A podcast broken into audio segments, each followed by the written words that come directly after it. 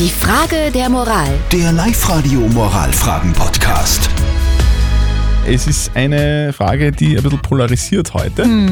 Die Frage kommt vom Christoph. Er hat sie uns auf die Live-Radio-Facebook-Seite geschrieben.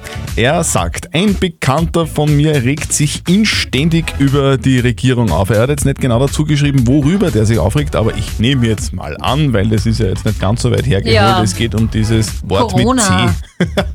Und die. Maßnahmen. Auf jeden Fall, der Bekannte von Christoph, der regt sich inständig über die Regierung auf, kritisiert die Regierung dauernd und der Christoph sagt, eh, kann man machen. Das Problem dabei ist, sein Freund, der war nicht mal wählen. Das heißt, er hat gar nicht mitentschieden, wer unser Land regiert.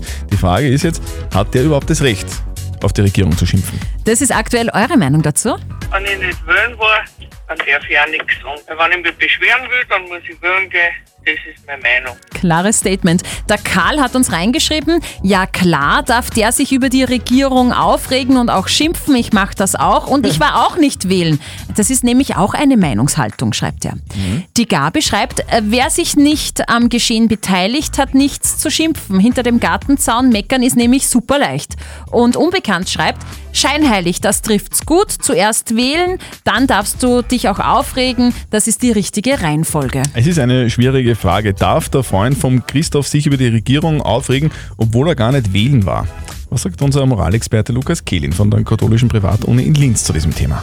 Das Recht zu kritisieren und zu schimpfen hat Ihr Bekannter auch, wenn er nicht wählen war. Natürlich können Sie wiederum ihn dafür kritisieren, dass er von seinen politischen Rechten nicht Gebrauch gemacht hat. Wenn aber die Teilnahme an der Wahl Bedingung für die Möglichkeit zur Kritik wäre, so dürfte die Mehrheit der in Österreich Lebenden sich nicht politisch äußern, weil sie entweder Ausländer, Kinder oder Nichtwähler sind. Aber das wäre absurd. Das Recht der Kritik und des Schimpfens ist nicht an die Teilnahme an den letzten Wahl gebunden. Also wirklich eine ganz klare Antwort, Christoph. Ja, dein Freund darf sich beschweren über die Regierung, auch wenn er nicht wählen war, weil er einfach immer seine Meinung frei sagen darf. So schaut's aus.